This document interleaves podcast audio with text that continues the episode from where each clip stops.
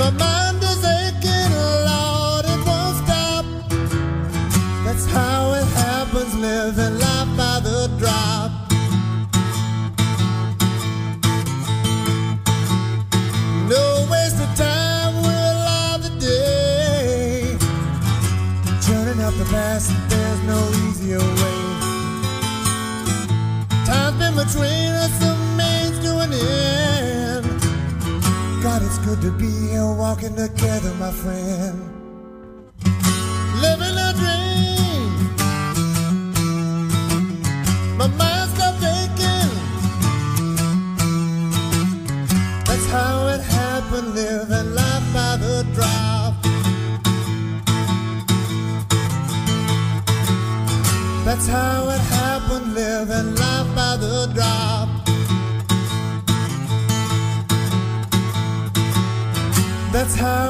How it happened, living life by the drop. Librox con Rodrigo Manigot. La música y las letras, espalda con espalda y en el mismo bote.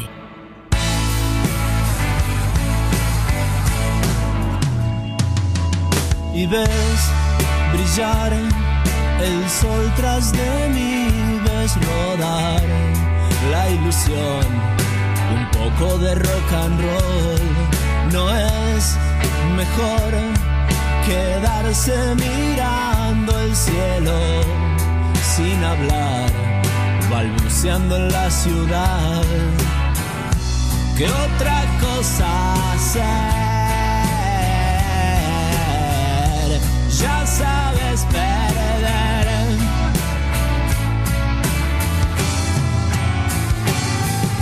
200 monos hay en mi ventana.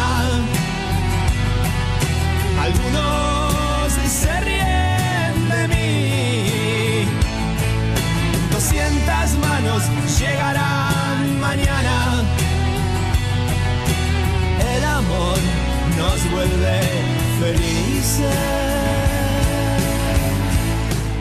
Era, calculo que el 21 de septiembre de 2007, tocamos en el camión de la 100 en, en Verazategui, sí. Estaba dudando, pero sí, fue en Verazategui, el camión de la 100. Estoy dudando también si fue 2007, 2008, qué más da. Eh, la 100 organizó un recital de la canción, la nueva, o no sé cómo, pero se la llamó vieja nueva canción nacional, porque bueno, todos veníamos tocando desde los años 90, los estelares, tipitos y ella están cargos. Ahí nos conocimos, ahí vimos estelares, ahí escuché esta canción por primera vez y me sorprendí muchísimo. Y no sé si Manu Moretti seguramente se tiene que acordar de ese momento, ¿no? ¿Cómo andás? Hola, ¿cómo va Rulo? ¿Todo bien? Bien, bien. Y no, lo, lo que me acuerdo, lo que me acuerdo puntualmente es que que siempre mm, de las primeras veces que nos cruzamos me hablabas muy muy bien de lo bien que te había caído 200 monos la canción que recién estaba sonando, exactamente. Sí, sí. Y además, eh, algo que me gusta mucho de vos es que en una sociedad que suele esconder las heridas, vos no tenés ningún drama en no solo mostrarlas, sino también a veces hasta contarlas en todos lados y, más en tus canciones. Y bueno, me, contabas que 200 monos era una experiencia lisérgica, puede ser. Y yo la te quería preguntar, la vinculo un poco a- también a tu gusto por, por el surrealismo, ¿no? Hay, hay, hay un vínculo ahí surrealista, ¿no? Sí, el- es una... Viste que, que mm, vos sos hacedor de canciones y, y uno eh, a veces encuentra, eh, se pone a trabajar con- con- simbólicamente la arcilla y encuentra objetos que lo dejan eh, que lo dejan más cerca de la sensación interna. Bueno, 200 monos es una, yo decía, eh, la, la presentaba como es la canción que representa las maravillas y el espanto de los excesos. Eh, y de alguna manera, por mucho tiempo en vivo decía eso, y, y es una canción como muy honesta desde ese lugar. Como bien decía, que me- a mí me gusta laburar con la honestidad, pero a veces le, le das más a, a la honestidad desde el, le das a la honestidad, pero no deja de ser un misterio, sigue siendo misterioso. Bueno, esta, la relación eh, casi, eh, la relación con, con, con, con, ese, con ese bajo fondo que tira, tira y tira y, y a veces trae cosas preciosas y otras veces trae cosas que son un espanto. Y, y, también haber encontrado la calidad melódica y armónica, es una canción que me acuerdo dónde la compuse porque... ¿Dónde la compusiste? Vivía, vivía, eran estas épocas en que yo viví como tres años uh -huh. entre Ardimos y Sistema Nervioso Central, entre que salía Ardimos en realidad y también, eh, entre que salía Ardimos, que me fui a vivir en el 2000 hasta el 2003, en Buenos Aires que, salí, que salió Ardimos, sí. que en esa época yo compuse de 200 monos, y varias del Sistema Nervioso Central yo la, las compuse antes de que salga Ardimos de, ah, en, la, okay. en, la, vorágine. Mirá y vivía en casas de amigos. Y esta la compuse en, vivía en Entre Ríos y Entre Ríos y eh, para y Adolfo Alsina, claro. eh, ahí a media a una cuadra, a una cuadra del Congreso, en la casa de Carolina, una hacedora de, de cine. Y, uh -huh. y me y me acuerdo de varios más de demos de, de esa casa. Tengo el registro uh -huh. de un montón de casas según los demos que hice. Esa inspiración de la intemperie, ¿no? Y es, es como, imagínate que uno que, que, por lo menos yo, que por mucho tiempo tenía la sensación de que mi vida no valía tres pesos, que lo único que valía un peso con cincuenta era cuando aparecía una buena canción, ¿viste? Claro. Entonces, eh, ahí, ahí por lo menos hay un montón eh, de, de, de, registros de, de, casas donde viví Hmm. que los, los relaciono con, con la, la, las canciones que aparecieron ahí. Buenísimo, porque se ve que es un torrente creativo. Después ustedes, eh, el sistema nervioso central, digamos que, que hacen como una explosión, ¿no? Eh, ahí laburaron con Juan Chivaleirón. También en Ardimos, tengo entendido, disculpa si no lo... Sí, exactamente. Sí, ¿Y cuál fue la, qué pasó entre un disco y el otro? Digamos, el primero fue como Ardimos, digamos, no fue el primero, pero digamos que fue un gran paso, pero después vino esa explosión. ¿A qué la atribuís? Y es que es medio lo que te estaba contando. Eh, yo me voy desde la, de, la, de La Plata en el año 2000, 99, 2000, principio del 2000 a vivir a Buenos Aires y me voy sin un mango a, y empecé a vivir en diferentes casas de amigos que vivía en Gurruchaga y, y, y, Guatem, y Güemes y eh, uh -huh. digo, vivía en Córdoba y Junín, vivía en los, los correntinos, los chicos de Superlasiva y, ah, y Paquidermo, que también me bancaban en, en Beruti y Anchorena. Un montón de gente acá, y me llevaba y me traía muchas veces eh, Juan Martínez Subiría, que él trabajaba y que un montón de gente que fue muy generosa conmigo porque estaba terminándose Ardimos, pero llevó tres años y no uh -huh. se editaba, entonces yo tenía puesta toda la confianza con Juan Chin que se edite Ardimos para empezar a comer, ¿viste? Aunque sea claro, un claro. plato de arroz, ¿viste? Eh, pero lo que estaba buenísimo que en esa desesperación apabullante, yo también edité en esa época edité La Mañana del Aviador, que es un disco claro. de demos de 16 canciones, 17 canciones, de las cuales cuatro después, o cinco, sí, sí. porque ahí está Aire, varias más que terminó grabando Estelares. Uh -huh. eh, y en toda esa etapa lo que me mantenía precisamente en, en pie de, para, para evitar el, eran la, las anestesias químicas y, de todo tipo y componer. Claro. Entonces Juanchi me había dicho en Ardimos, me dijo, mira, vos sos un gran compositor, pero nunca le das bola a los estribillos. Eso pasó en Ardimos, entonces ah, laburo, viste, que tardaba y que tardaba. Así que cuando lo, me lo tomé en serio, dije, así que vos querés estribillos, la que te parió, que eres estribillo. Entonces, de alguna manera, la respuesta fue sistema nervioso central, que es como una bomba, bomba cantable, ¿viste? Power pop. Vos sabés que nosotros, perdón la autorreferencia, pero respiramos cuando salió esta canción que vamos a poner ahora. A mí me gusta mucho, viste que siempre en las entrevistas eh, nos ponen nuestra música cuando entramos a la nota y cuando nos vamos, pero me gusta conversar justamente en este programa sobre la composición. Y esta canción, además de que me encantó de entrada, me dio esperanzas porque justamente no tenía estribillo definido.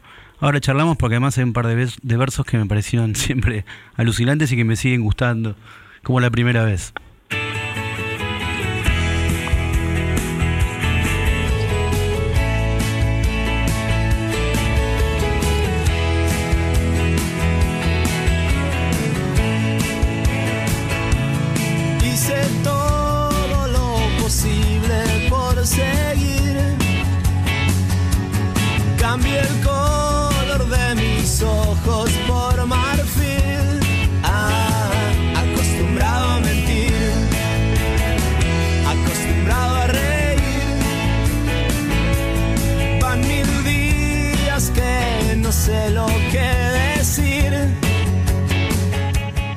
Verso.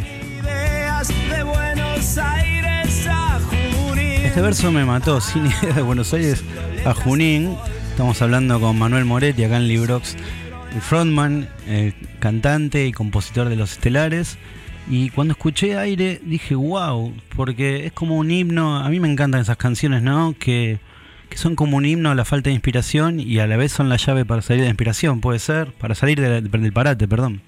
Y eh, la- aire está en, en el disco, es en el, en el CDR de La Mañana del Aviador, en, en el de demos, que es la, es la misma armonía, la misma letra, todo, todo igual, pero eh, en tono bajísimo, re, una octava Ah. más grave, es como una es como una carta in- in- eh, de, de tristeza que le escribo a una piba que, que- Ok. que- que yo tiré todo por la ventana y eh, de, de sin ideas de Buenos Aires a Junín era porque era verdad, como no tenía un mango, a veces me tomaba un micro, lo que sea, iba a la casa de mi madre a comer tres o cuatro días y me volví otra vez para Buenos Aires. Entonces me gustaba mucho esa, me encantó esa imagen, ¿eh? porque y leyendo un libro de amor era, era una época en que yo me había quedado muy eh, fascinado con el, el fin de la aventura de Graham Greene, ¿viste? Ah, y, y, y sobre todo por una frase del libro que es extraordinaria, que va a cenar con ella y, que en el momento en que ella pide cebolla, dice, cuando pide una ensalada con cebolla me di cuenta que la amaba, ¿viste? Y me, quedó grabado eso y bueno, nada, y parte de... de- de- de- de- es, es una canción muy de época, precisamente eso, cuando dejé la dejé la gastronomía en La Plata, que era lo que me daba de comer, y dije, bueno, a ver si las canciones me dan de comer, y tardaron como en que empe- empezar a comer bien de las canciones, fueron como cuatro años. Esos cuatro años fue de mucho, y de acá para allá de amigos, y de, y de, y de, y de por suerte, y componer. Por suerte, por suerte y merecido además, pero bueno, ese verso me llama la atención. Mi amigo Loro Zavala me dijo, qué bueno es ese verso de ese muchacho. Bueno, ahí estaban sonando los estelares que también, ¿no? Como esa, esa cosa maravillosa de que por ahí emergen a la superficie, pero debajo hay años y años, todo un iceberg, ¿no? De, de laburo. También te quería consultar eh, por algo que me encanta preguntarle a todos los músicos y bueno, aprovecho este, este espacio para hablar de letras de canciones y de canciones. Bueno, la pregunta obligada es, ¿qué haces primero? ¿La letra o primero haces la melodía y te subís ahí? ¿Tenés los dos métodos? ¿Manejás los dos perfiles ya que sos un gran futbolista? Los dos métodos. No, el, el- en el universo canción siempre la guía es la melodía al principio para mí. Después consigo subir letras y, y al- y a veces y las canciones terminan más felices. Medio lo que hablábamos, por ejemplo, 200 monos, que Ujú. eh, te- tenía un alma de melodía que después las let- la letra cuajó perfecta. En, en- en todas las letras siempre es muy importante, muy importante, pero a veces eh, termino como, como haciendo una especie de juego y en algunas termino consiguiendo, eh, su- subo, su- consigo subir, subir sobre la melodía, la armonía, peso específico, lo que yo le llamo peso específico Claro. de, de letra, ¿no? Qué sé yo, por ejemplo, que me gusten em, de las que de, de nuestro universo, eh, no sé, Campanas, Estrella, eh, Un viaje a Irlanda, Los lagartos mueren en familia, Sí. eh, Playa Unión, canciones con una que tienen arrancan de melodía, pero después la letra casi que les gana las melodías, Ah, pero en líneas generales siempre le gana la melodía para mí, ¿no? Está siempre ahí la pulseada, ¿no? Está siempre la pulseada y está buenísimo que pase. Y vos le das lugar también al texto. En un momento decís, bueno, resigno, cambio la melodía o haces eso, digamos. Y se- según como venga el texto, sí, sí. eh, No te atás, mí- no te atás para a la cárcel, perdón. ¿Eh? No te atás a la cárcel de la melodía. No, no, no, no me, en líneas generales no me ato a ninguna, viste, te, eh, te pon, vos sentís el pulso de algo que, digamos, estamos hablando dos personas que pertenecen al, al- al- al ejercicio del mismo oficio, Ujú. vos también lo conocés y también lo disfrutás, entonces a veces, eh, a, a veces tenés la... eh, te metes en el juego y se va armando el camino, ¿viste? Y, Claro. y el camino se va armando y a veces con felicidad y, y ahí cu- cuando se va armando con felicidad las dos cosas ceden, porque eh, eh, Claro. ahí sí se convierten en, en, un- en, en- en el uno, ¿no? En la entidad melodía y letra, ¿no? Eh, más allá de la, de la armonía que no es un dato menor, pero cuando nos pon- nosotros los, el- cuando escribimos la canción me parece que lo más importante es, es Sí, sí. conciliar melodía y letra, ¿no? En realidad melodía y, y la procedencia de la palabra, sí, exactamente. Contame en cuarentena, eh, me imagino que habrás pasado el bajón que pasó la humanidad entera, pero después te imagino eh, con mucha actividad para sa- salir de la angustia, ¿puede ser? ¿Me equivoco? No, eh, fue es que precisamente cuando te hablaba de que estuve tres años y pico sin laburo, la, Claro. angustia fue componer Sí, sí. y en esta y en y en este en esta pandemia igual, Claro. con, con otra otra dinámica, ¿no? Que yo disfruto mucho de mi familia, de mis hijas, de mi mujer, cosa que, que disfruto un montonazo, entonces me, me, me da aire, pero en los momentos donde me cuando ya sabemos que viene y, y- y te acorrala el lobizón, hay que te- terminar ahí en, eh, haciendo demos, ¿no? Está muy bien, está muy bien. A mí, otra cosa que me, parece alucinante en vos es que sos un poeta de la dicha, sobre todo el disco Las Lunas, que ahora, bueno, el viernes me imagino están los estelares esperando los Gardel con ansias, como varios músicos. Este, nada, me, parece que sacaste un disco, te lo marqué alguna vez hablando personalmente, que un disco que un tópico que no es fácil en nuestro rock, que es cantarle al amor, pero no cantar al amor desde el punto de vista más naif, sino al amor como una especie de, llegada, de escalada de, una cima, de una cumbre después de muchas cosas, ¿no puede ser? Sí, sí, sí es así, pero también pasa esto, que por ejemplo vos lo interpretás porque perteneces al a- perteneces al mundo de la canción y, perteneces al mundo de la música y conoces prejuicios y eh, idas y vueltas, dimes y diretes. Claro. Pero a veces, eh, yo Las Lunas es un disco que, que, que quiere, la banda quiere muchísimo, todos queremos, que, que tuvo los dos, vos de alguna manera fuiste muy generoso cuando te consulté respecto de Germán Widemer como productor y que, que Germán fue eh, también una, una luz, una linterna, un, faro en, en- en ayudarnos a, a que el, el disco concluya de la manera que concluyó. Pero digo, eh, es, es un disco muy muy intimista porque lo hice acá en- en- precisamente en este en, en este en este home studio que, que tiene ventanales y que, y que es como muy de campo que tiene que ver muy como como con mi infancia no Claro. Eh, muy de, de- de- de- de árboles y calles de tierra y entonces empezaron a- a un montón de procesos que estaban con mi intimidad Claro. muy grata en, los últimos años y, Sí. y donde definitivamente se meten mis hijas y, y mi mujer, por lo menos en el acompañamiento. Este disco está bastante relacionado con algo que decía Leonard Cohen, que es decir, bueno, sepan que en los libros están, cuando uno escribe libros y canciones están dando vuelta a niños, ¿viste? Eh, eh, y, y, y hay algo de, de, de, de, de eso en las lunas, ¿viste? Es un disco que quiero mucho.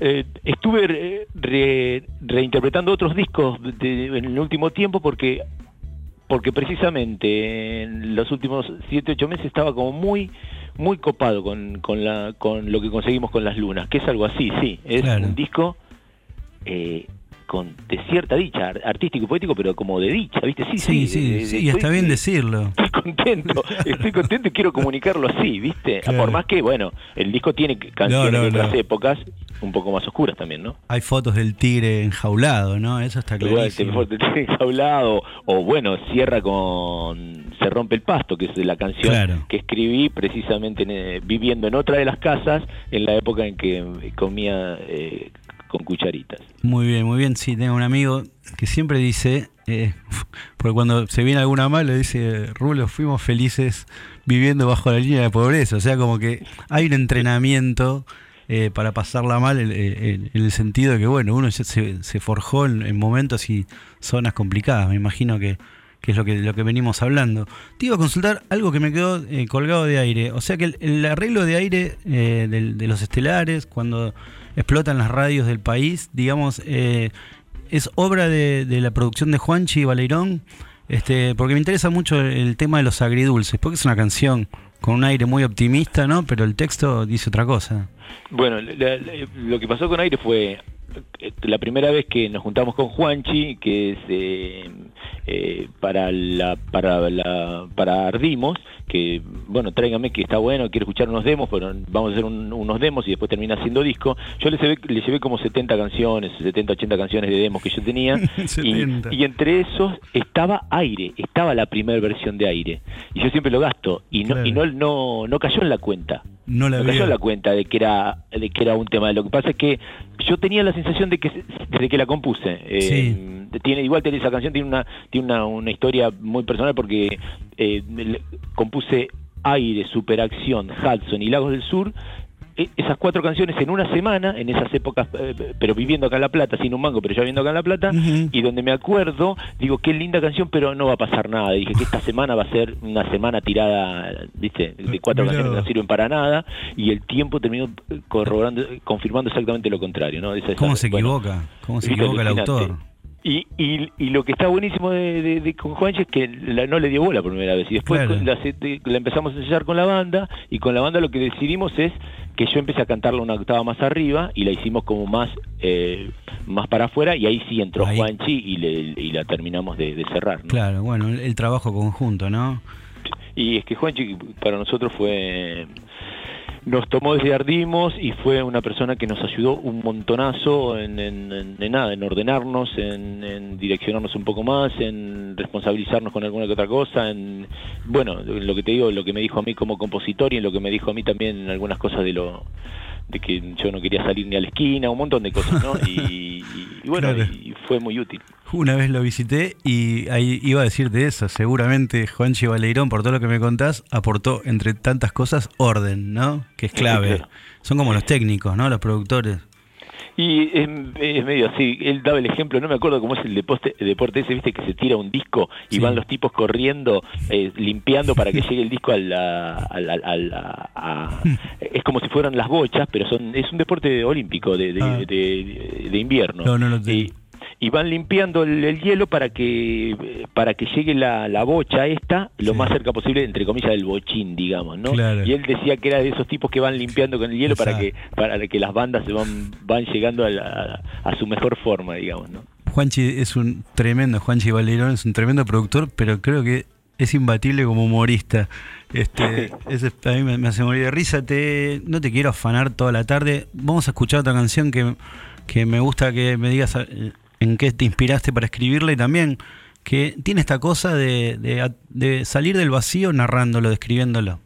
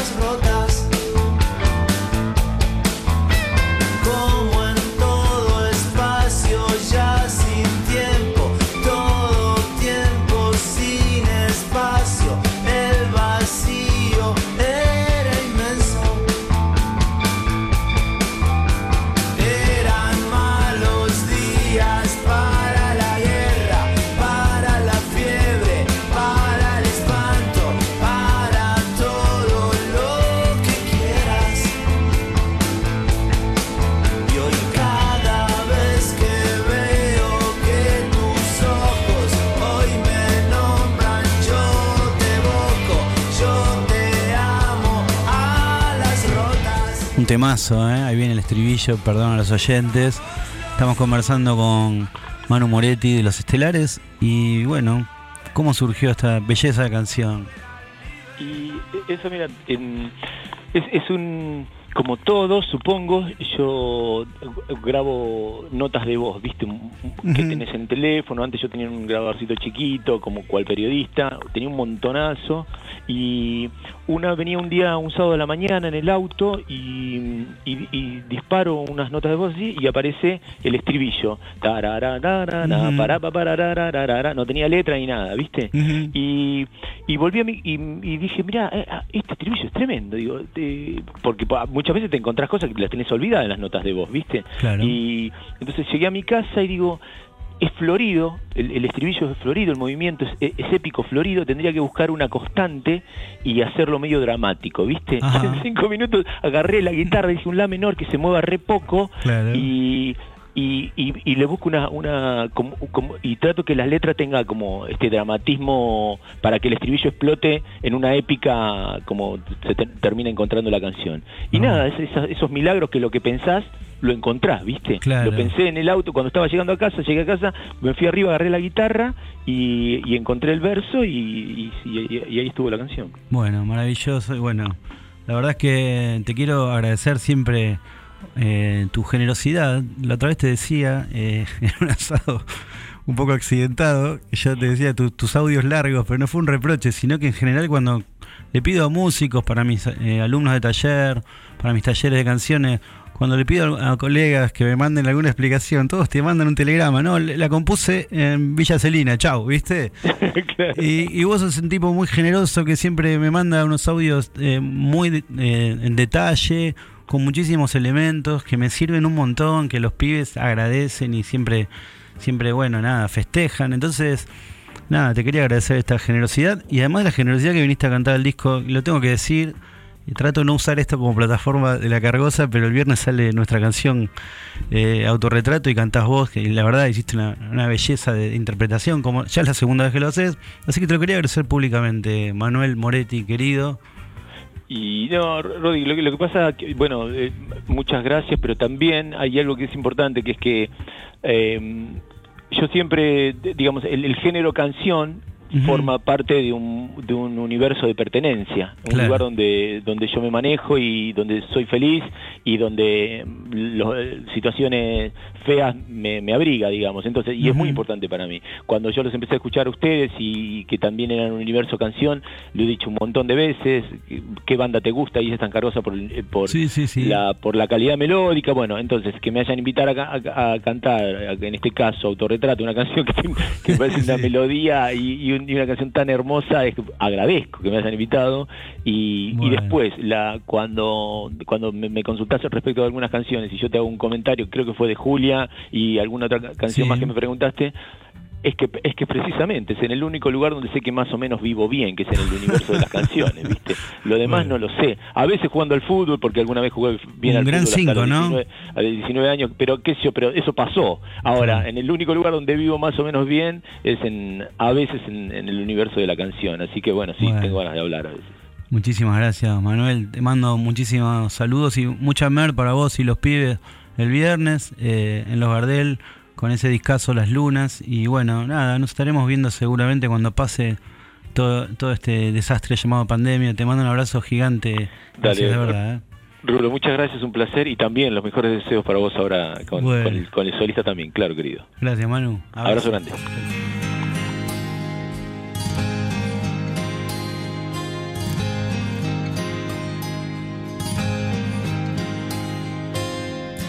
Yo te vi en el cielo hoy.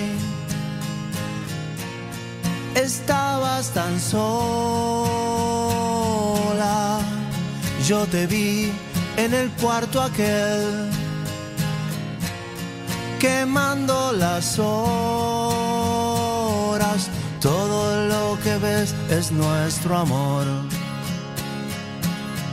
Aquella vez por Libertador me hablabas distante, con encono casi sin fulgor. Cruzamos los Andes, todo lo que ves es nuestro amor.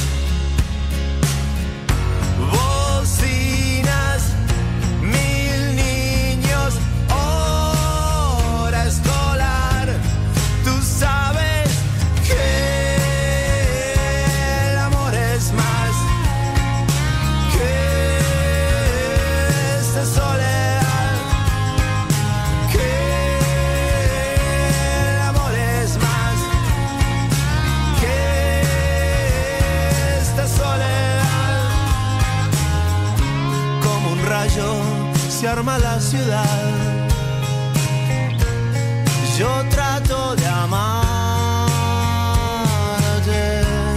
Un zumbido, una vibración.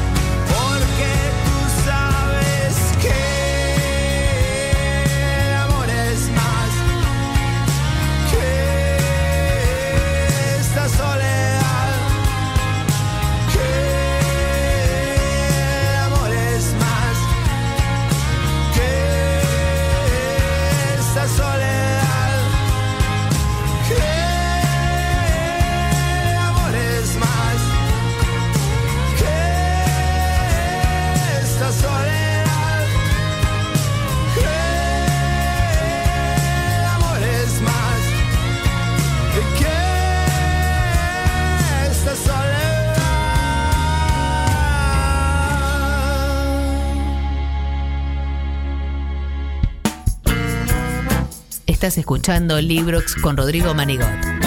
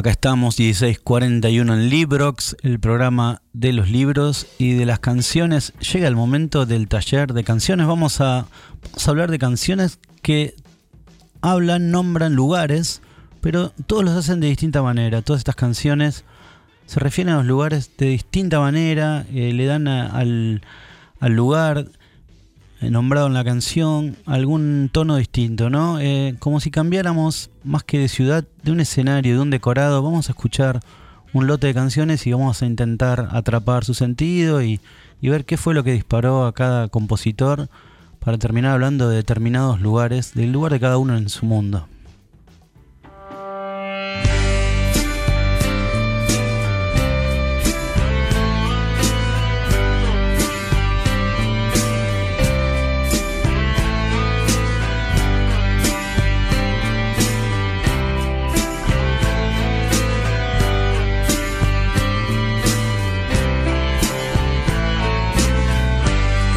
En agua, contemplo las estrellas. Una mente continua mantiene la incoherencia. Yo no quería encontrarte de pie, tirando piedras. El espigón, la gente me mira como siempre.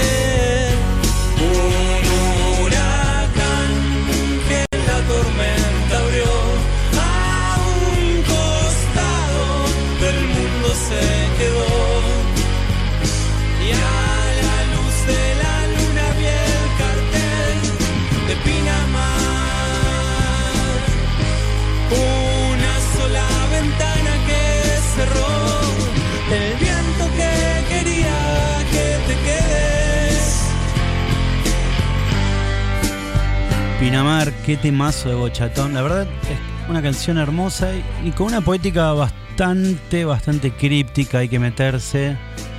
Da la sensación de que Pinamar, más que una descripción de Pinamar, es la descripción de un momento, de un reencuentro, con toda la ambigüedad que plantea ese reencuentro inesperado. Por un lado, la emoción de ver a alguien amado. Por otro lado, también lo que viene al lado de eso, ¿no? Que es el recuerdo de por qué el autor o el narrador se despegó de esa persona amada. Seguimos escuchando un poquito de Pinamar. Cualquier cosa que diga no es real, sabiendo que no quiero que te quedes. El hacedor de ideas se estrella en su carrera. La dirección del tiempo es frágil y se tienta. Mi corazón de enero traduce los deseos. Razón, dame una ayuda, tu luz es la que alumbra. Un huracán que la tormenta abrió a un costado del mundo se Una de las grandes canciones de Francisco Bochatón Pinamar, una belleza. Además, un, un trabajo con las palabras donde se nota que acá eh, hay alguien que además de, de escribirle mucho, se nota muchísimo y la verdad es un temazo. Y además creo que está Cerati cantando en el fondo por ahí haciendo los coros, en una época que anduvieron bastante cercanos entre los dos. Vamos a otra canción en este tallercito de canciones.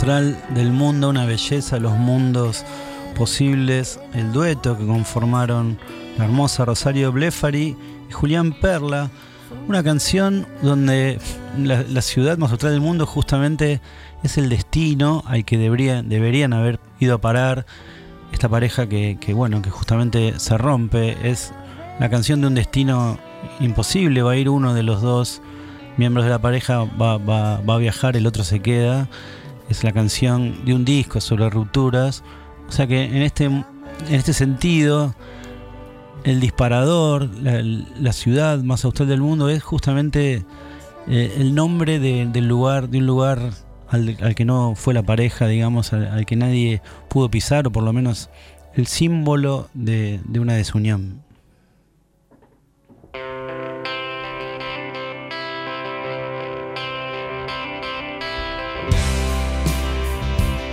Una de las grandes bandas de por acá, ¿eh? Los Sonreí.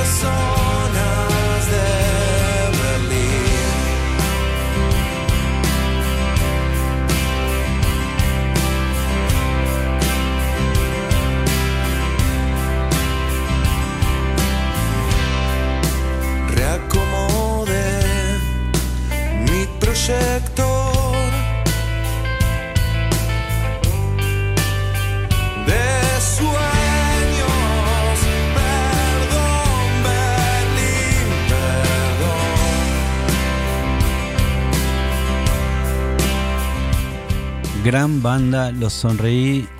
Esta canción, Berlín. Cada uno la puede interpretar para donde quiera, no está muy claro. Hay la sensación de, gente que no está pudiendo disfrutar una ciudad por causas que no están tan a la vista. Es una de las mejores bandas que en este momento, siempre la nombro. Tiene un cantante extraordinario, Patricio Prever. Eh, Juli Violeros, espectacular. Y este disco es muy hermoso. Búsquenlo, sonreí. Búsquenlo en Spotify, en, en todas las redes de streaming, vale la pena.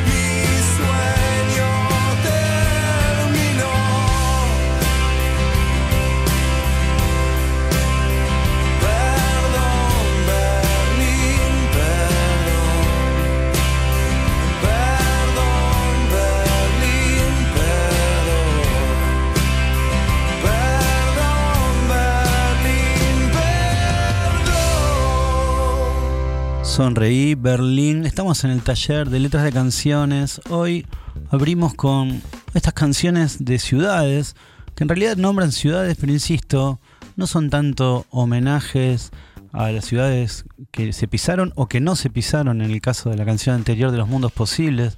Más que nada es la ciudad como un cambio de escenario donde pasan otras cosas. Es como que los artistas utilizan la ciudad como inspiración para contar algo fuerte que pasó en esa ciudad, pero no, no tanto haciendo hincapié, perdón que me ría, pero no tanto haciendo hincapié eh, en, la importancia de la ciudad, sino lo, lo importante que pasó en ese lugar. Y hablando de ciudades, hablando de lugares míticos a donde uno quiere volver, aunque sea con la mente, esta belleza de Jorge Drexler.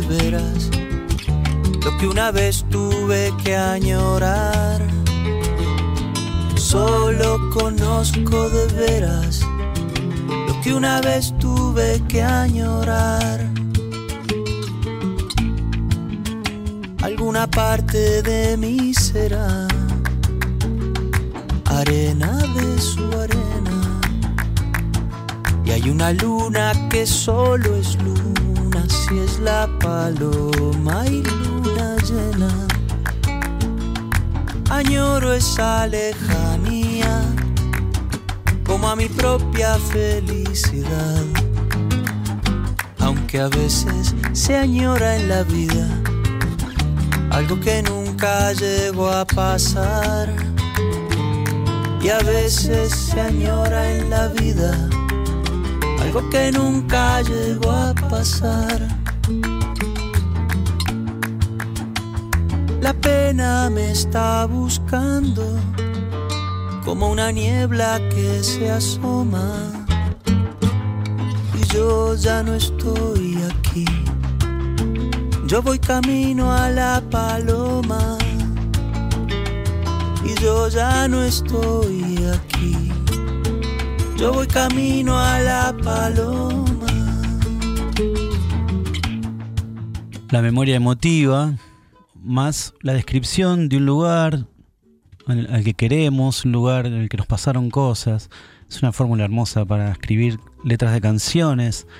Justamente el taller de letras de canciones hoy pasó por esta temática de escribir sobre ciudades, pero también escribir sobre las cosas fuertes que nos pasaron en esas ciudades. En un ratito nomás conversaremos con una gran compositora. Hablo de Florencia Ruiz. En un cachito nomás. Librox, con Rodrigo Manigot. La música y las letras, espalda con espalda y en el mismo bote.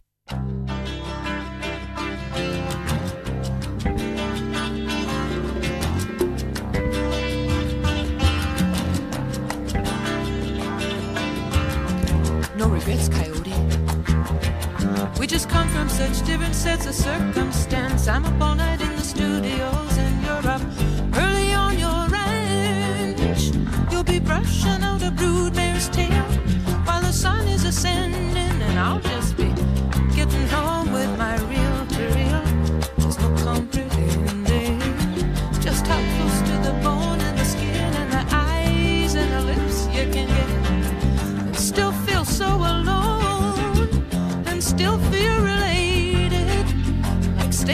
in some relay you're not a, a hit and run driver no no.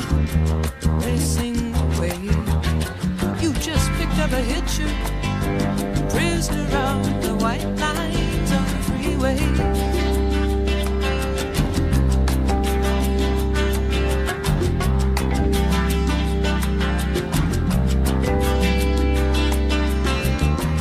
We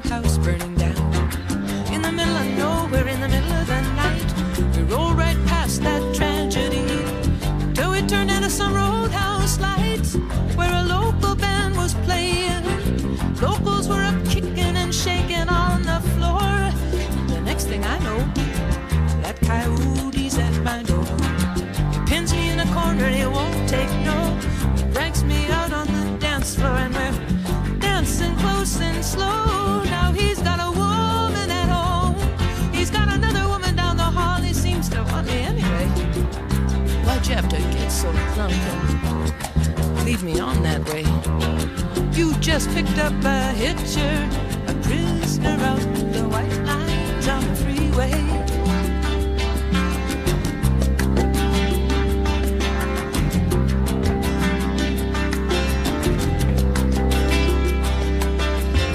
I looked a coyote right in the face.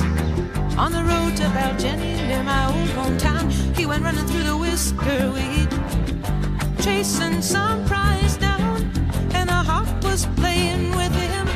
Coyote was jumping straight up and making passes, and those same eyes just like yours, under your dark glasses, privately probing the public rooms, peeking through keyholes and numbered doors, where the players lick their wounds.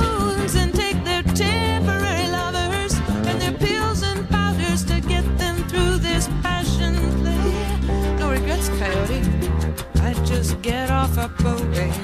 You just picked up a hitcher, prisoner of the white lines on the freeway.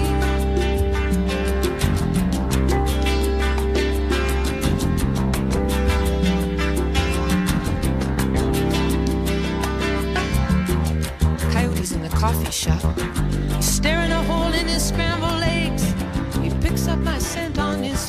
while he's watching the waitress's legs. He's too far from the Bay of Fundy, from Appaloosas and eagles and tides, and the air-conditioned cubicles and the carbon ribbon rides are spelling it out so clear. Either he's gonna have to stand and fight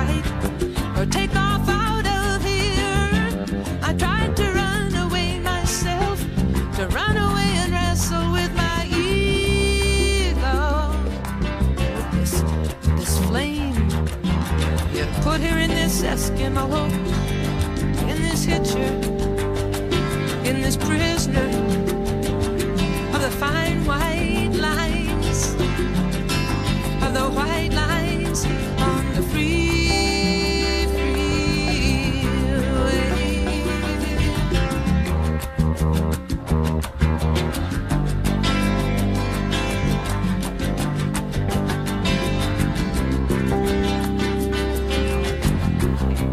Sí que es literatura y música, todo junto. No hablo del Librox, mi programa, sino de Johnny Mitchell, una belleza de texto, una belleza de canción. Está todo bien en este disco Heshira que grabó Johnny Mitchell allá por la mitad de los 70. En un ratito nomás vamos a hablar con Flor Ruiz. Le mando un saludo grande a Max Vidart, que justamente es el diseñador de los discos estelares y también de ella está en Cargosa. Le mando un abrazo grande a la librería de La Mancha que hoy sortea un libro. Tienen que escribirme a r-manigot en mi cuenta de Instagram. Y un saludo a los chicos ex Liverpool, ahora Liverbird, que están allá en la ciudad de Funes, Santa Fe, en un ratito nomás. Florencia Ruiz. Librox, con Rodrigo Manigot. La música y las letras, espalda con espalda y en el mismo bote.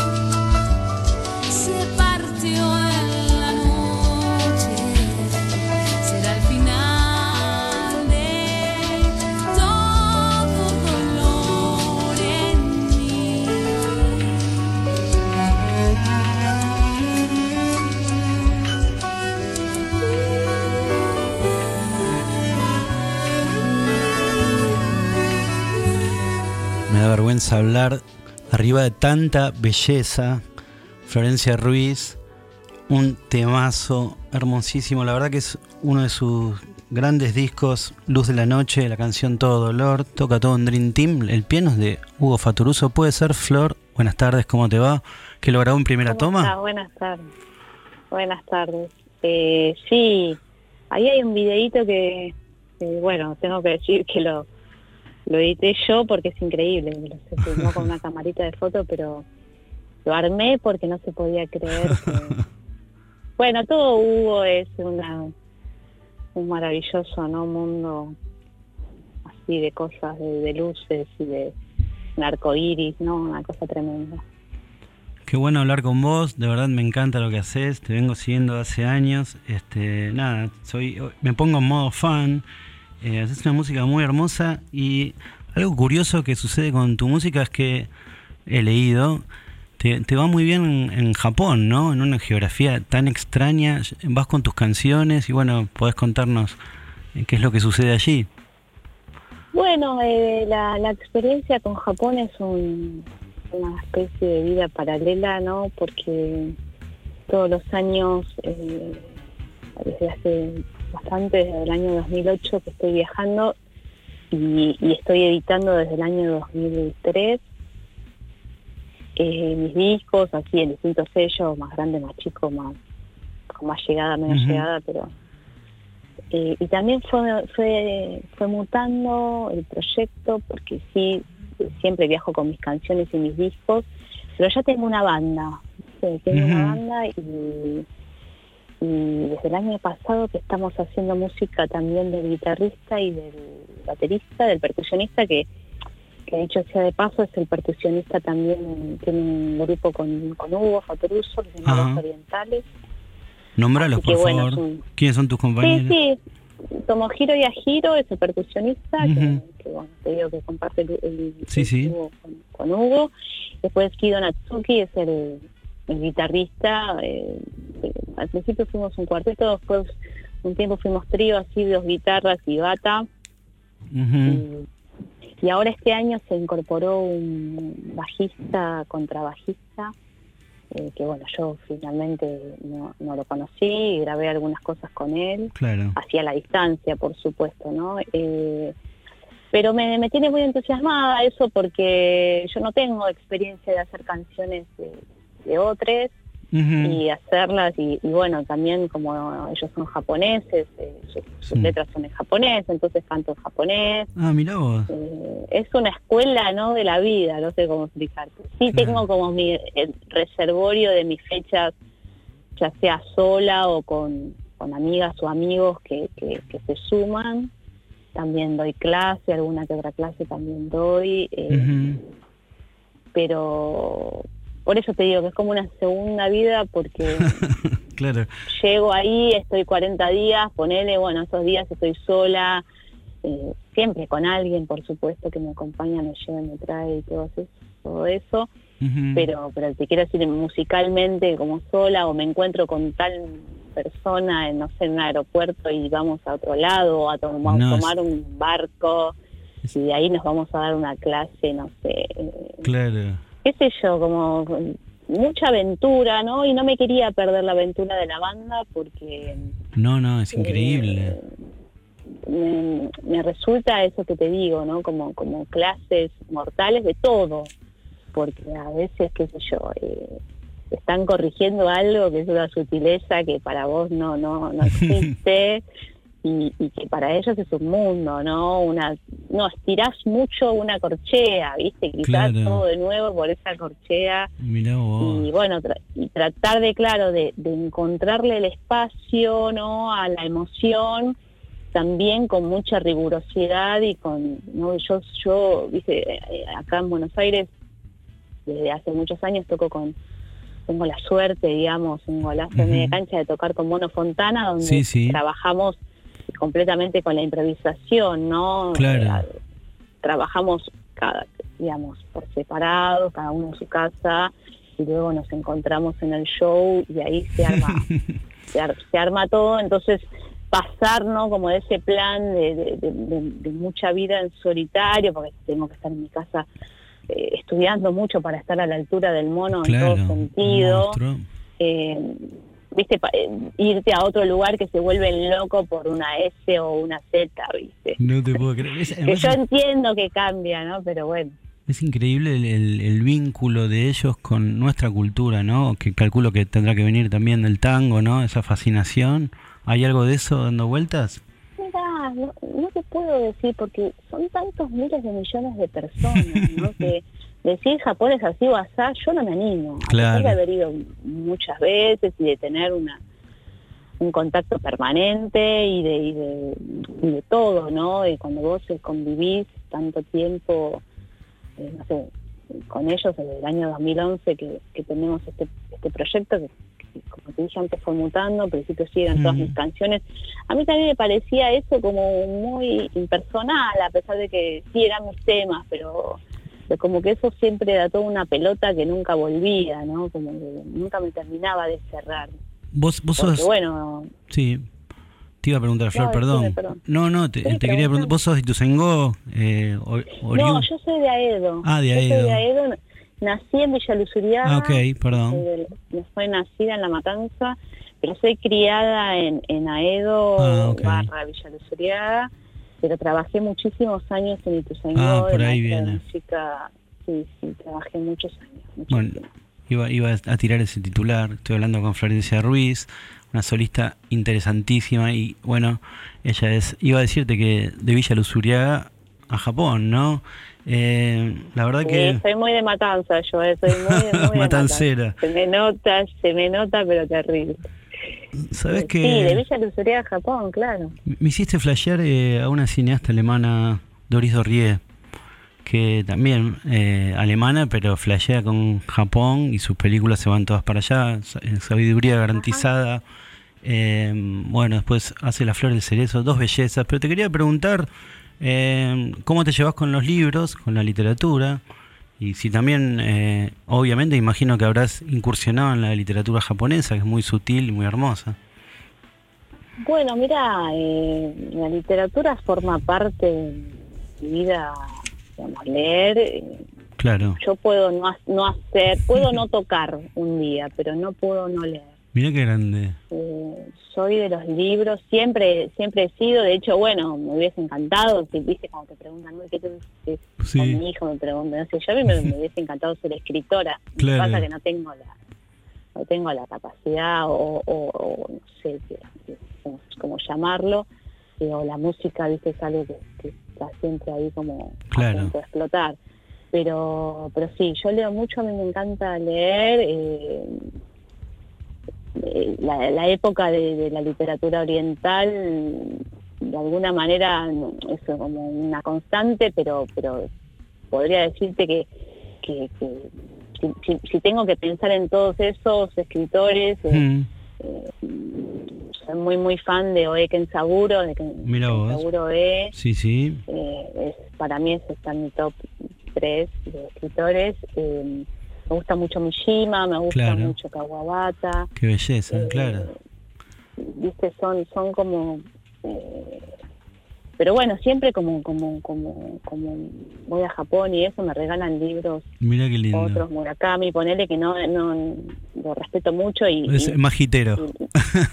me leí me leí ocho libros, viste, te puedo llegar a decir, no, no, no, no es santo de mi.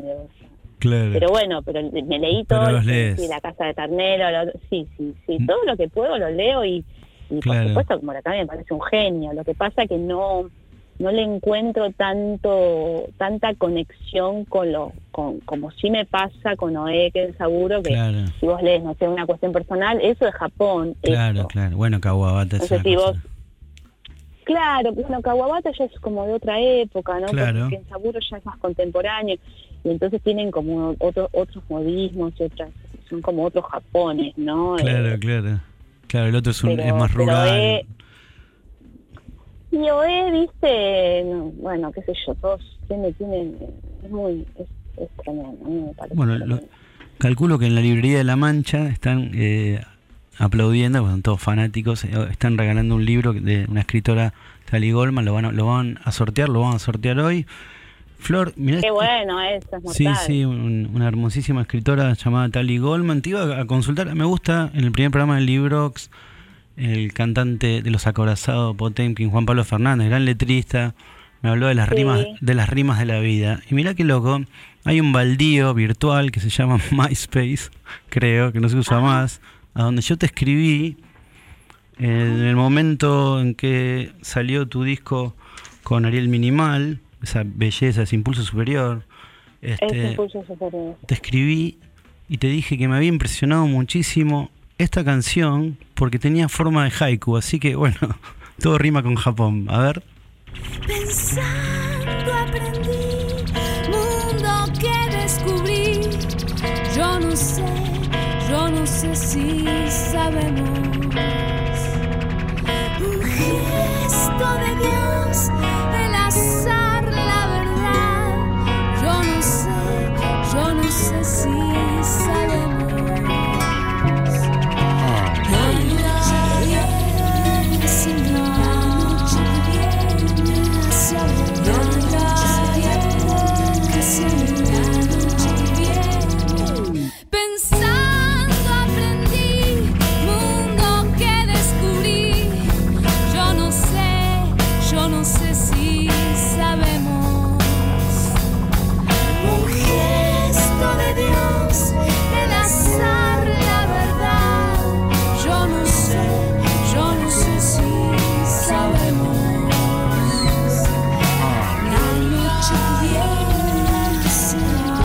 Bueno, una belleza, un discazo increíble que me acompañó mucho, me acompaña, cada tanto lo escucho por supuesto.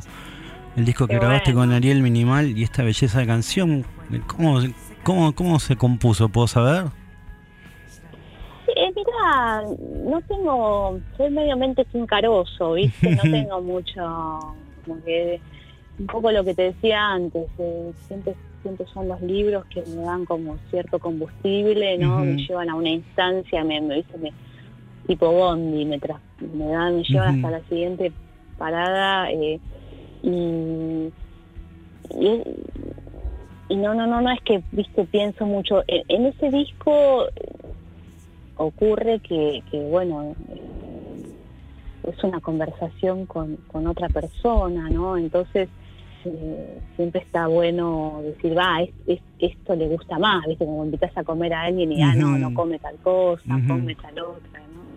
Eh, esa canción, al ser tan, tan, tan simple, ¿no? Eh, en todo sentido, tiene mucho espacio y daba para que él hiciera un solo que hizo con, con un slide y, y también pudimos invitar a una amiga japonesa que, que, Ah, mira vos. que, bueno, sí, que es, es la que La que, dice la misma letra, supuestamente dice la misma letra en japonés.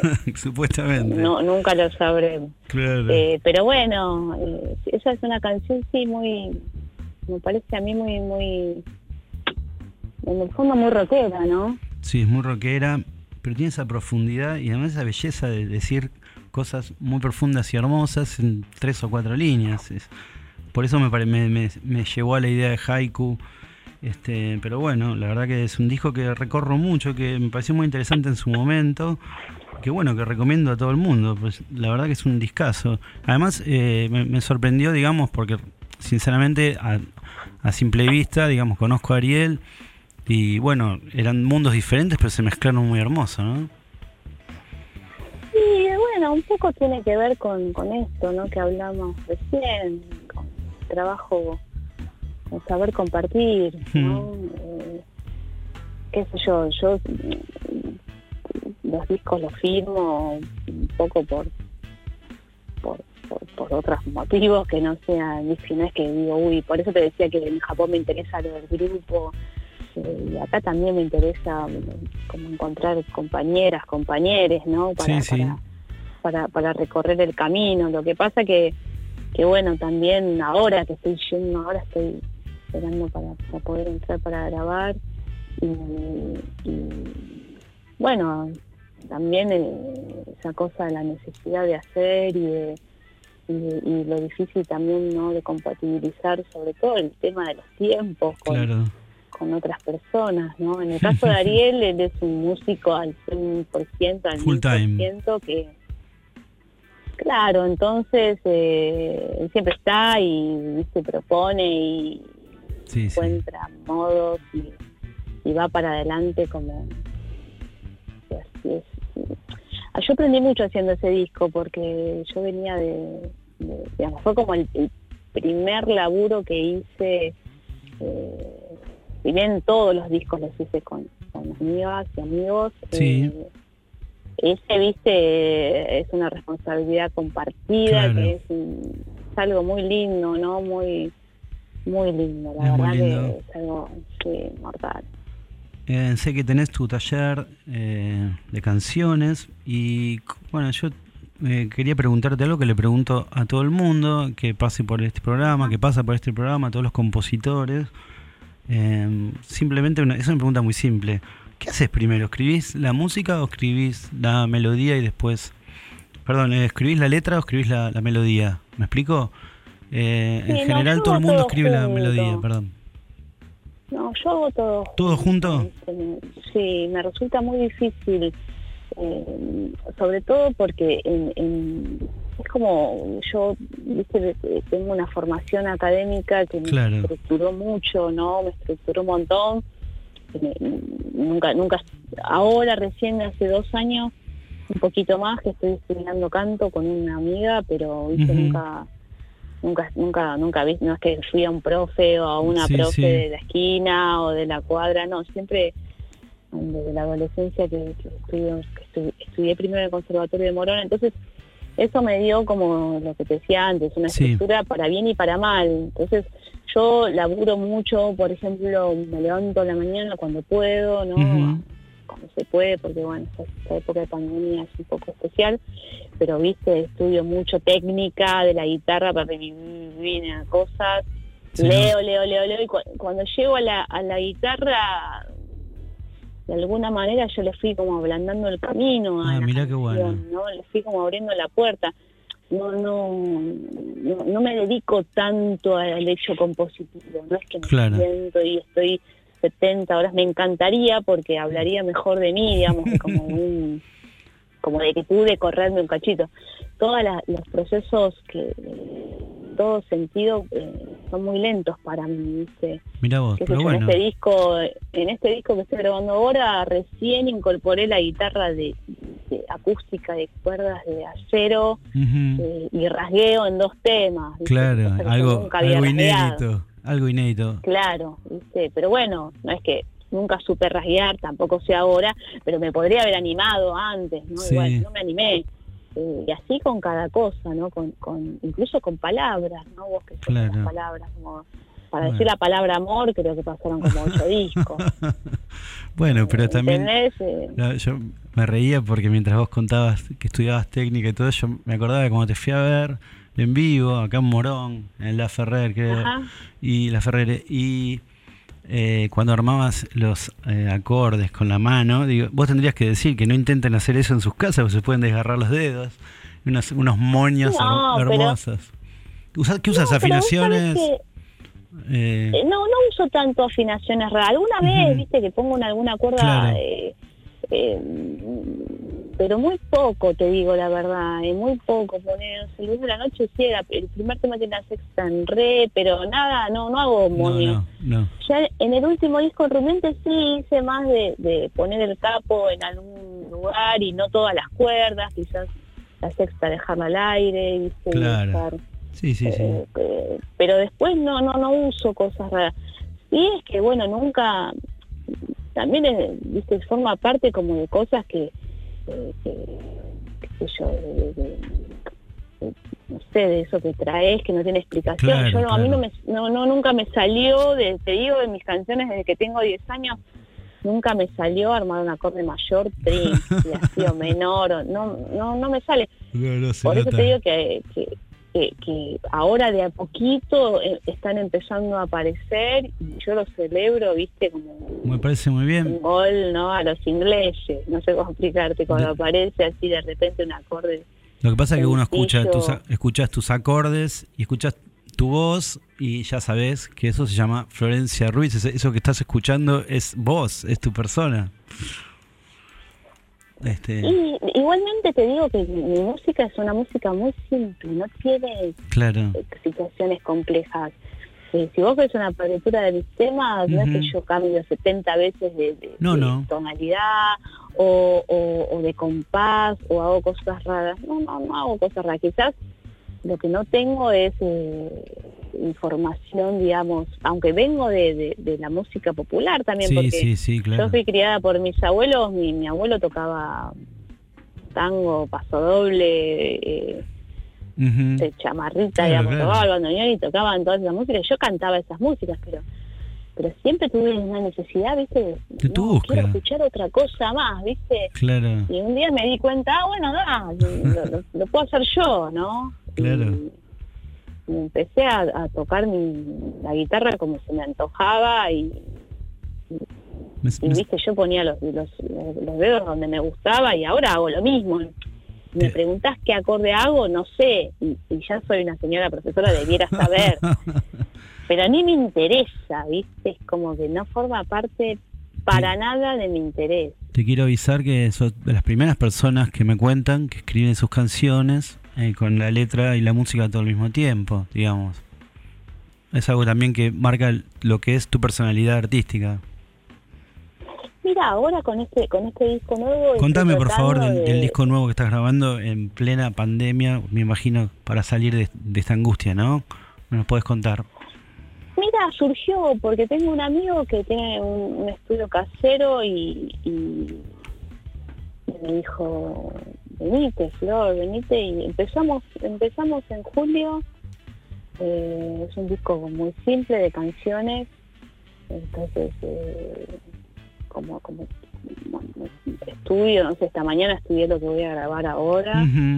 Y, y mi amigo está ahí, opera y bueno, llevo la voz, la voz grabada desde mi casa, hacia un MP3 de la voz, voy armando la guitarra ahí, estoy tratando como lo que te dije antes, ¿no? Como de, de incorporarle eh, sutilezas, ¿no? Digamos, no creo que nadie escuchando un disco, este disco diga, ah, mirá, acá hizo esto que antes no, no Claro. lo hacía.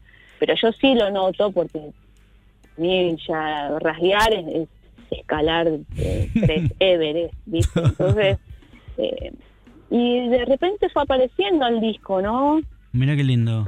Se empezó tímidamente, como bueno, grabo esto, bueno, ahora grabo aquello, ahora lo otro, y eh, no significa nada, no significa que estoy haciendo, ni- ni- ni- ni- ni voy a editar ni que lo voy a hacer así, que lo voy a hacer acá, ni nada, simplemente estoy saliendo cada de 15 días de mi casa para, para, Para- para plasmar estas ideas y bueno, y veremos que para dónde ¿Cuántas canciones Ah, tenés ya compuestas y grabadas? Lo que pasa que ca- compuestas tengo muchísimas, pero no porque tengo un montón, se me caen de los bolsillos, sino porque, eh, bueno, el disco anterior ya tiene dos años, Claro, y- pero bueno, a mí siempre me gusta como hacer colecciones de canciones. claro, claro. como- Como un álbum de fotos. que- y son medio hermanas, ¿viste? Las Claro. chicas. Claro. como que tienen su, su, su, su, distancia, una tiene un pelo de un color, la otra no sé cuánto, pero a la vez que tienen que ser familia, yo lo siento así. Y, y entonces, eh, en un principio me propuse grabar nueve canciones. Eh, no sé, hoy ya tengo dudas de si incorporar dos más, Y bueno, me parece mucho, pero a la vez... ¿qué te dice el corazón? ¿Qué te dice el corazón? ¿Qué le dice el corazón a Florencia Ruiz? Mira, eh, el corazón me dice que nueve está bien, eh, que, que, que va, que es por ahí el asunto, pero bueno, eh, ahí tengo como un pequeño cortocircuito chasquibún entre un par de canciones, que si entra una y la otra, no sé, eh, ahí sí tengo, ¿no? Como... Pero eso es algo tan sencillo como Sí, sí. dejarlos, dejarlas, viste, hacer su camino. El filtro es un, es un filtro completamente natural, ¿no? Dejarlas Ya orear. veremos. Orear, Sí, ¿no? ya veremos, claro, ya veremos. Eh, qué sé yo, por momentos, viste cómo es el proceso, por momentos está súper encontrada y de por momentos es un encuentro, ¿no? Claro. tremendo con todo, pero ya estoy grande también y, Mm. y entiendo un poco, ¿no? El, el sufrimiento de, de- de la creación, ¿no? Con digo sufrimiento placentero, ¿no? No es que bueno, estás sufriendo, no sé. Y por otro lado, eh, me gusta la idea de estar abierta a que, bueno, a ver qué puede ocurrir con esto, ¿no? Si, si se me viene una persona a la cabeza para que toque o si, viste, eh, Y a la vez, eh, Sí. bueno, la pandemia condiciona muchísimo. ¿no? Claro, este- este- mucho y... Estas canciones con barbijo, un espanto y alcohol en gel. Digo, hablo en, Sí, en yo- términos metafóricos. Sí, claro, yo no me he juntado con nadie, pero, pero Sí, sí, sí. viste, no, no sé, cua- llegado el caso de tener que invitar a alguien, no sé cómo, viste, como, por eso Mm. te digo, es un- una, una idea muy, muy, es la idea, ¿no? Como, como muy primaria de, de, de- de sacarte, ¿no? Esa música de la cabeza y por, por, por, Liberar. bueno, cuando estas can- claro, cuando estas canciones quedan ahí, eh, de alguna manera le dan espacio que vengan otras, ¿no? Eh, ni mejores, ni peores, ni más lindas, nada. Pero no es eso, ¿no? Más. Como, como, Más, más de vos. claro, otros sí. Y además, viste que siempre me, por supuesto que te aparece esa duda, ¿no? De, de, ¿Para qué hacer otro disco? Ya hice mil. No, hay que hacer. no tiene ningún sentido. Pero después, eh, cuando estoy ahí, eh, estoy en la, Y en la sí. salsa, ¿no? Diciendo, no, para esta nota la voy a correr para acá, no sé. Eh, sobre todo que esta- eh, me propuse como grabar eh, medio de una, ¿viste? Claro, claro. Como, como no, no estar cortando y pinchando, no por porque esté en contra de eso, ni mucho menos, sino por, por el mero ejercicio de, de- de- también de- de- del desafío de, bueno, a ver, ta, ¿cómo se hace? O pa- que quiero darle otro rol a la guitarra, sacarla Veo que pensás todo. Se nota. Sí, no sé, me parece que... Es que me parece como que ahora que ya grabé ocho temas, los nueve, hoy voy a grabar el nueve, eh, ya me cambia la cabeza, ¿viste? Claro. Me hubiese agarrado hace un mes pasado que tenía tres temas, digo, no sé nada, no tengo idea. Bueno, Pero bueno, ahora se viendo armó. recor- se va armando, ¿viste? Que decís, Claro. uy, ¿quién viene? Uy, viene tal, bueno, a ver, pe- pedimos dos pizzas, no, pedí tres. Y No están- sé, ¿viste? Se va como... Y está en tu naturaleza. Te vas a despertar pensando para, para este disco y después vas a cerrarlo y vas a decir, bueno, ¿y ahora qué hago? No, no, no grabo más y vas a grabar otro más. Es Sí, así. sí, yo no, claro, ese, tiene, tiene, tiene muchas aristas esto, ¿no? De, de- de- Y está bueno darte cuenta que, bueno, que toda cosa que haces es un paso adelante de, tu Mm. alma también, ¿no? Claro. Bueno, muy lindo cosas. eso. Este, cómo, cómo, ah, mira, esto lo hubiese pensado de otra manera, Claro. ¿no? Claro, Estoy claro. laburando con un amigo que, que lo quiero un montón. ¿Quién es? que- que- se llama Mariano Kesselman, tiene un, Ujú. un- Supo ser el dueño de la disquería Gandhi. ¿te Ah, mirá vos. Hemos pasado todos, sí. Claro, bueno, yo lo conocí ahí y hicimos amigos hace, no sé, mil Ujú. años. Y, y bueno, ¿entendés? Él conoce todos mis discos re de pe a pa. Claro. es- Entonces me gusta escuchar a una persona que, que de alguna manera, no, él también es músico, por supuesto, Claro. pero Y te conoce- se pone en otro lugar. y, con, y conoce el lenguaje Flor Ruiz. Claro, pero no es que es el mono o Villavicencio, gente, Claro. ¿no? Que, que, que se, o Seba Landro, que se ponen en un rol Sí. productores de, che, Flor, fíjate que no sé cuánto, ¿viste? que igual ellos no me dicen nunca nada de todo eso, pero bueno, ¿no? Te quiero decir que tienen como otro peso, si no él es más un amigo. Sí, sí, ese Tócalo de entorno, nuevo, ¿viste? Como... ese entorno al que le hacemos caso a los músicos que tienen algo que, que bueno, que, que, que no tienen el lugar así por ahí del productor, ¿no? De la- de- en cuanto a la autoridad, pero algo algo de autoridad se ejerce en uno cuando, cuando hablan, ¿no?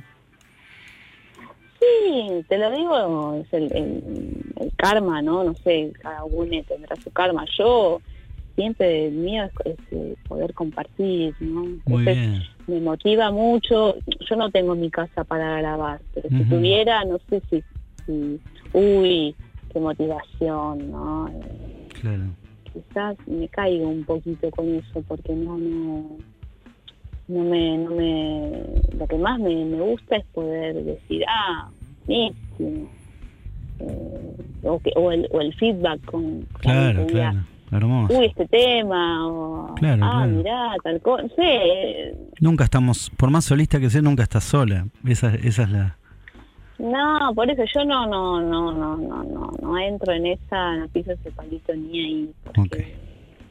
no, no, incluso me parece como triste, ¿no? Pensar Claro. que mi, mi idea es la mejor. Claro, alguien que no puede Siempre quiero compartir. estar con... Sí, que no poder compartir, Sí, viste, como ahí... un- Uno llega hasta determinado punto. Los demás, hay más ojos para ver. Claro, viste. Ah, Y también hay de todo, no sé, yo hice un disco sola con la viola, lo grabé en vivo en un living de mi de casa de mis suegros y está, viste, y puse primera y, Claro, y lo toqué y se filmó y, y ahí está el disco, ¿no? Claro. Con, con sus errores, sus aciertos. Pero bueno, por eso te digo que hay que ver si que, que también que cuando terminás de grabar decís, eh, no, este disco queda así o no, le voy a decir, viste, como Sí, que- sí. que- que por dónde por dónde se señala el recorrido. Bueno, yo yo lo escucho el disco, viste, De- de- ahora si termino con esto, bueno, después bueno, me Flor, dedico unos 10 días a escuchar y después, viste, saco alguna conclusión que puede estar acertado, recontra desacertada que no puede más. yo te agradezco. Yo te agradezco muchísimo que estás grabando el disco, me dijiste, y te hiciste un lindo espacio para poder conversar conmigo y con que conozcan. No, aparte me encanta, justo ayer volví a escuchar tu disco, está, está mortal, Ah, mirá vos. Tu disco solista, Ah, digamos. bueno, bueno, está. Mariano Otero, gracias. Sí. No lo sabía ni no tenía ni idea, pero la verdad es que eh, me siento muy fan tuyo y así que est- estaremos escuchando pronto tus nueve o once canciones nuevas. Así que no, Muchas yo- gracias. me, da, me da mucha fuerza. Ahora ya, ya voy al estudio con mucha más alegría. Bueno, me alegro, pero de Claro. verdad, de verdad me parece que haces una música muy hermosa. Este, la verdad que además estuve repasando tus discos para, para hacerte la nota y volví a revivir un montón de momentos muy hermosos, como con esta canción, cuyo disco supe que fue grabado con, con algún accidente, pero me enteré recién hoy. Tenía un ruidito extraño. Estoy hablando, ya sabes de qué. De tu disco mayor, puede ser. Sí, Mayor tuvo un accidente, pero lo, lo, ¿Lo arreglaste?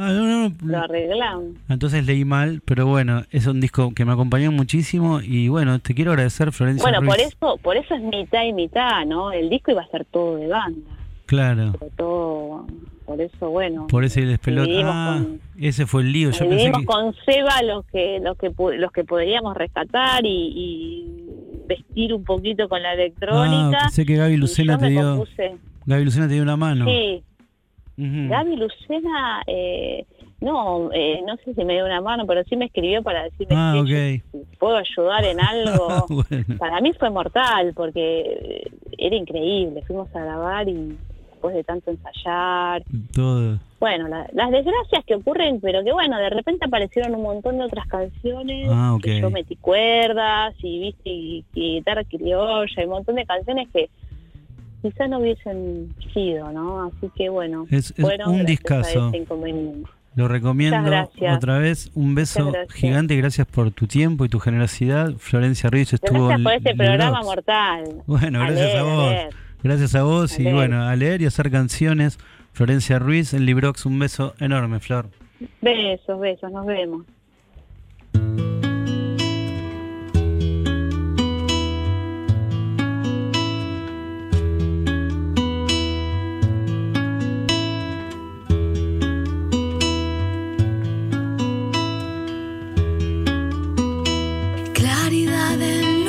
Invisible viene de vos.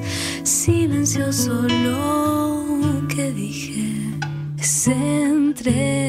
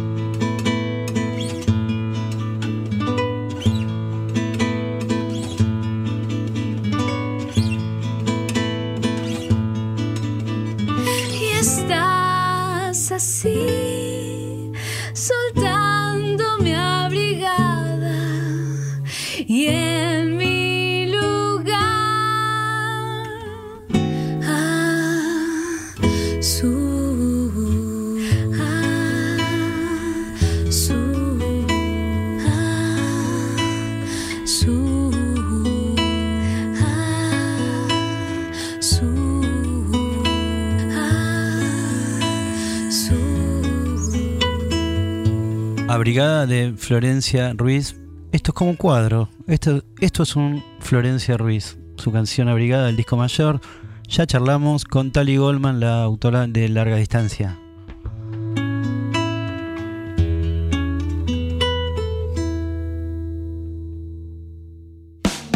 Librox con Rodrigo Manigot. La música y las letras, espalda con espalda y en el mismo bote. Viene de ganar la Bienal 2019 de cuento. Tengo entendido por su hermoso La Doctora Aventurina, una versión casi vernácula ¿no? de la serie, poco ortodoxa.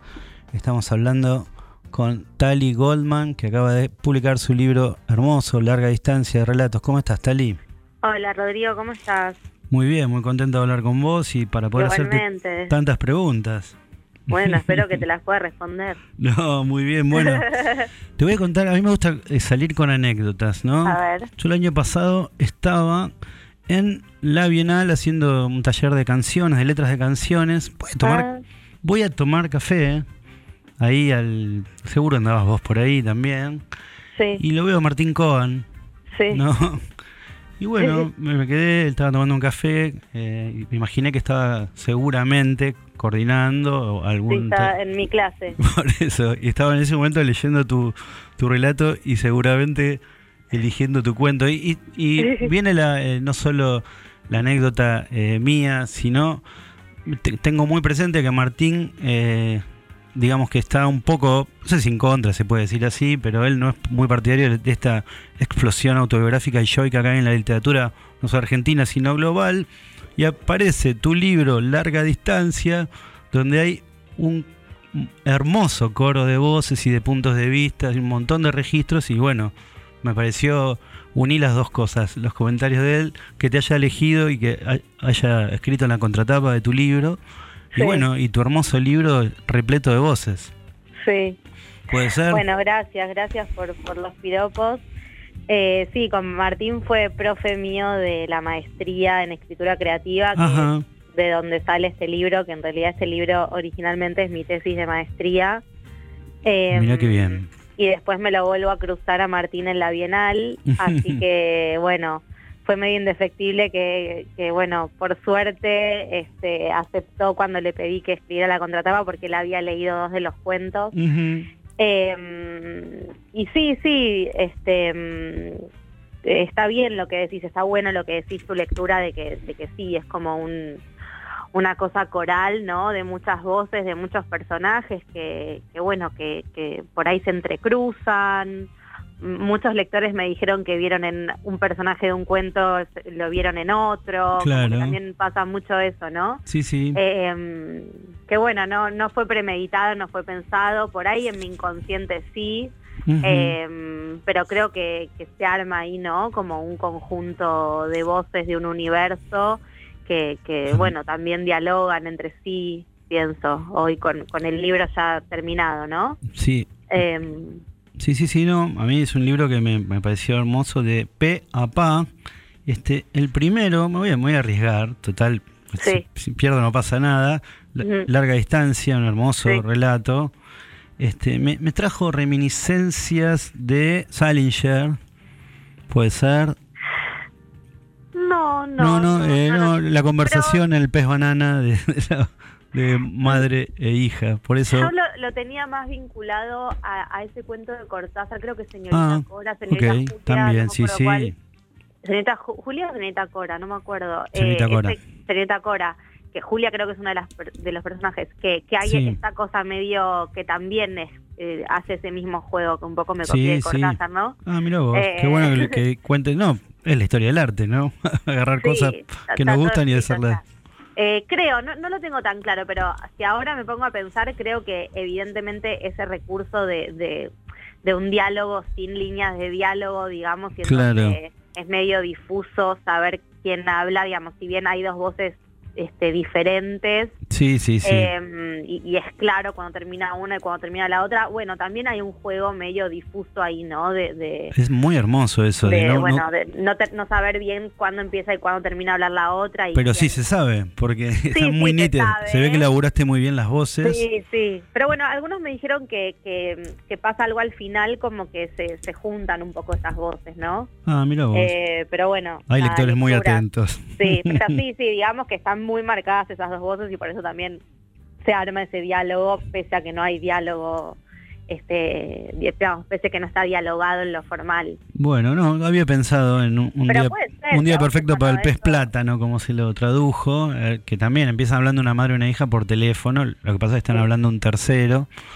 Pero bueno, nada, te quería preguntar eso y también te quiero preguntar porque eh, vi que te comparaban o que te asociaban, más que comparar, a la extraordinaria... Bueno, leí también a Vivian Gornick, pero también a Deborah Eisenberg, que viene de sacar su libro de relatos. todavía no, no la leí todavía. Ah, mira vos. Bueno, No qué bueno que te qué bueno que te asocien sin que lo hayas leído, porque Ah, nunca no me llegó esa asociación. Ah, lo vi, lo vi, sí, lo vi en, algún lado en Twitter o por ahí leí Mira. mal y lo asocié yo. No, me- me- Pero obviamente hay, hay una, una cuestión. No, sí me, me- en una nota en la revista Noticias sí eh, me pusieron con ella y con tres cuentistas más Ok.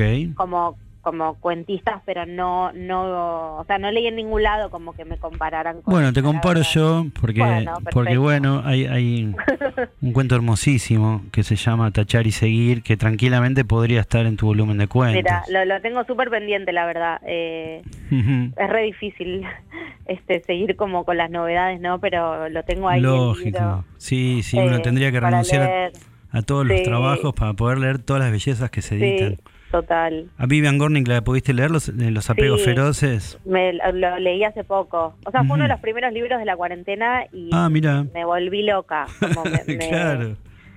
me quemó la cabeza, me pareció increíble. Amo a Vivian Gornick. bueno, Eh, bueno. Y de hecho, leí Apegos Feroces y todavía no quiero leer los otros porque quiero, como que necesito un tiempo porque a veces me copo mucho con un autor Sí, y, y como que me, me termino empalagando, ¿no? Y como que... sí, Entonces sí. prefiero como leer eh, como de a poquito. eh, y bueno, empecé por Apegos Feroces, que creo que es un poco el mejor. No sé si vos leíste otros.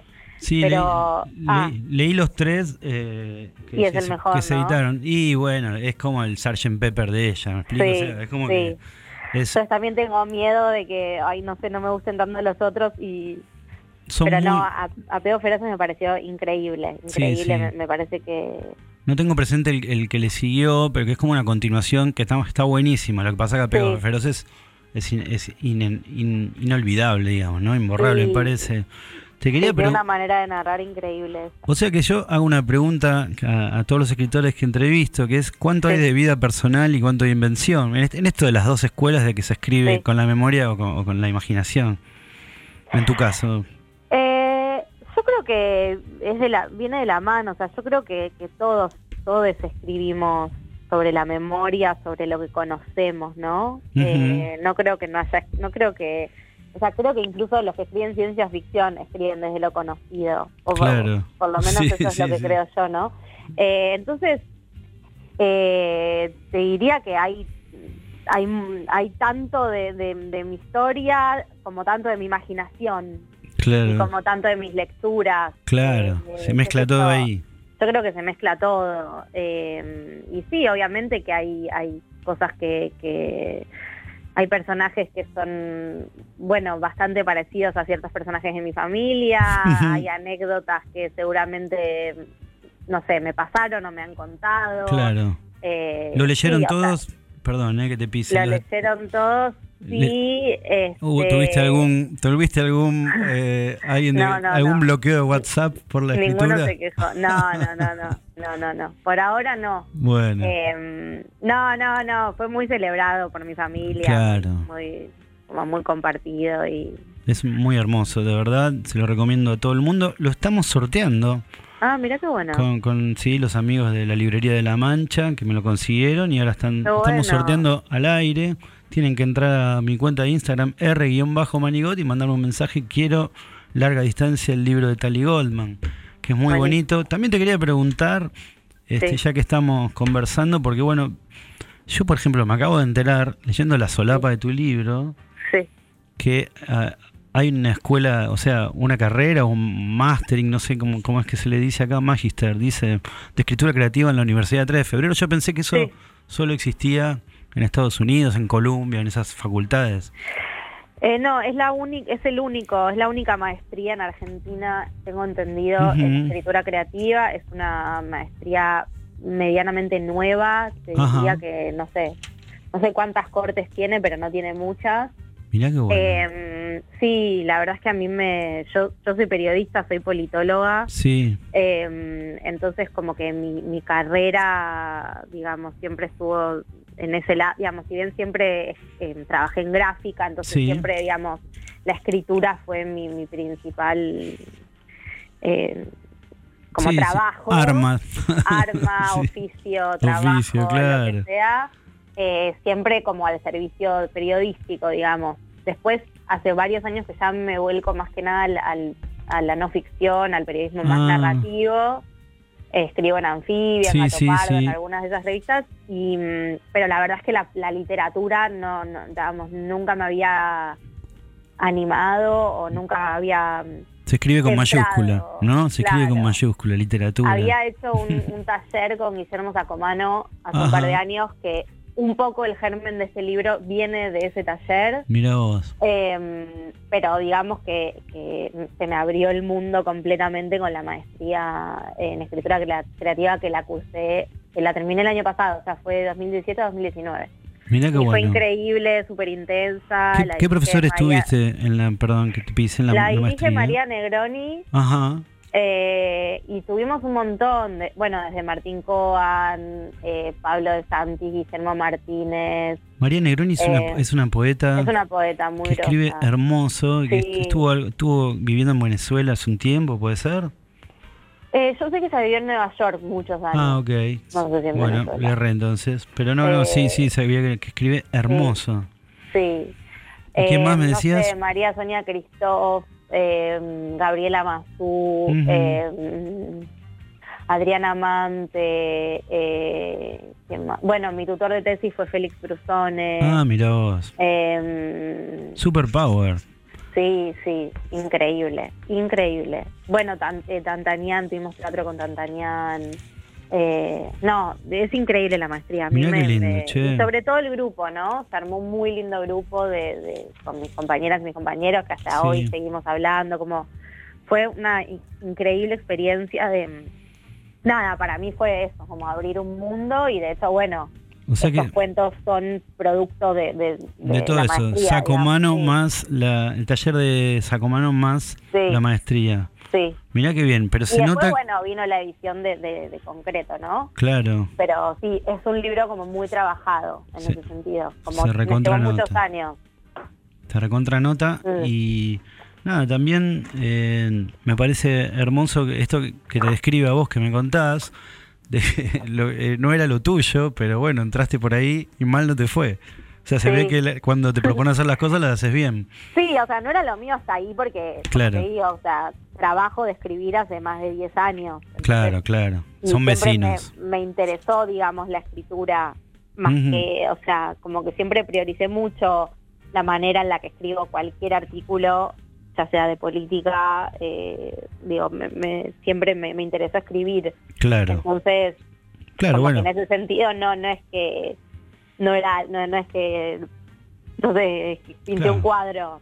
Es como que, bueno, No, no, estaba no. ahí, digamos. Tenés Pero una sí, ventaja, sí, Lo que se dice, perdón, una, una ventaja comparativa, Sí, en el sentido de que ya pero sí, tenés el digamos, oficio. podría haber salido mal, digamos, no necesariamente por, por ser por escribir eh, por escribir eh, no ficción o periodismo necesariamente uno puede tener este no sé eh, Sí, sí, sí, entiendo. Una cosa, oficio de, de- de escribir literatura y ficción digamos visto desde afuera, eh, son vecinos muy próximos, pero bueno, hay, hay momentos donde no sabes si es periodismo, si es literatura, eso lo hemos Sí. visto, lo sabemos, pero bueno, es cierto que, que son oficios distintos y que hay Sí, que trabajar de distinta manera. Sí, sí, sí, pero yo, como en, en mi caso, un poco siento que parto de, de los mismos lugares en un punto, ¿no? Que es como la escucha, la observación, creo que esas armas que me dio el periodismo, que creo que son esas básicas, ¿no? Como escuchar, estar atenta, observar todo el tiempo. Claro. Creo que eso mismo lo puse al servicio de la literatura, obviamente con, digamos, con otras licencias, Sí, sí, sí, se entiende, porque hay más libertades y Claro, es otro sí, hay registro. 100% libertad, es otro registro, pero digo, hay algo en donde, no sé, siento que las bases o, o que, sí, como los insumos en un punto tienen un punto en común, Claro. Bueno, eh, pienso eso. es, es casi por segunda vez, perdón, consecutiva. Eh, decís algo muy interesante, que lo dijo Adri Riva, la autora de La Sal, el- la semana Ah. pasada, que ella le había servido muchísimo su experiencia como periodista para escuchar historias y, y para recolectar vivencias que después utilizó Sí. eh, en primera persona. la, la doctora Venturini surge en realidad un poco así, porque... cuentazo. Sí, porque, bueno, la doctora Venturini existe real, Claro. en la realidad, se llama Graciela Finkelstein. Y, y, bueno, eh, fue una entrevistada, yo estaba haciendo una nota sobre aborto y bueno, como ella es ginecóloga y obstetra, la fui a entrevistar por eso. Y bueno, en el medio de, de la entrevista, que se duró un montón, además Graciela es, era, es amiga de mi familia, Claro. eh, bueno, medio que de la nada me cuenta una anécdota muy parecida a lo que termina siendo el cuento, digamos, que ella eh, bueno, tenía muchas pacientes de la comunidad judía Claro, ortodoxa sí, que, sí. bueno, le iban con el problema de que no podían tener hijos porque no, porque en definitiva no, no, no podían tener relaciones sexuales, no sabían cómo tener relaciones sexuales y que ella les explicaba masturbar, ella les explicaba masturbarse con un pepino y, con- les regalaba consoladores. Extraordinario. Y yo me quedé como, no podía creerlo, yo estaba con los ojos desorbitados, decía, ¿cómo? ¿Cómo es esto? No sé qué, y me quedé como mucho tiempo pensando como, ¿qué hago con esto? Eh, hasta que dije, bueno, esto es un cuento. Mirá qué, qué curioso, Eh, porque... No, no, no, eh, la verdad es que hay como una explosión, ¿no? Del mundo de los judíos ortodoxos. Sí, a mi favor, este libro, este cuento lo escribí casi dos años antes No, de no, que saliera Poco Ortodoxa. No, No, lo aclaro porque mucha gente que vio Poco Ortodoxa, Sí, claro. eh, me- muchos me escribían tipo, che, esto es igual a tu cuento, esto es Y igual a bueno. tu cuento. Entonces, bueno, yo siempre aclaro que, que lo mío fue antes. No, no, hay un furor. y bueno, también le pasó a Tamara, ¿no? Con su- Sí, Entonces, pero me parece súper interesante. Yo creo que, que Occidente, que nunca, nunca mira en, en profundidad nada, entonces cuando aparecen, digamos, estos mundos, que, que además son muy cercanos, por supuesto, Mm. ¿No? Son, son, me parece que eh, flasheamos todos, flashea todo el mundo, ¿no? Incluso flasheaste vos, digamos, que digamos... sí, que Eh, soy judía, que Claro, claro, que claro que pertenece a la colectividad y que, que, digamos hay como una distancia muy grande. Sí, total, hay una distancia enorme, enorme. Claro, claro, y alucinante. Bueno, tu libro es muy, pero muy hermoso, lo, lo recomiendo. Lo sorteamos larga distancia, mi cuenta R-Manigot de Instagram. Eh, Tali, un placerazo hablar con vos. Bueno, ojalá que sigas sacando libros. Te vamos a leer con muchas ganas. Este, muy hermoso lo que haces. No voy a spoilear y a decirte a qué me hizo acordar Walking Distance. Después te lo mando por WhatsApp. Un beso Ay, dale, gigante. ¿eh? Dale, me interesa. Bueno. Beso enorme, gracias a vos por el espacio. Bueno, felicitaciones, nos vamos viendo, ya estamos cerrando el programa en Librox.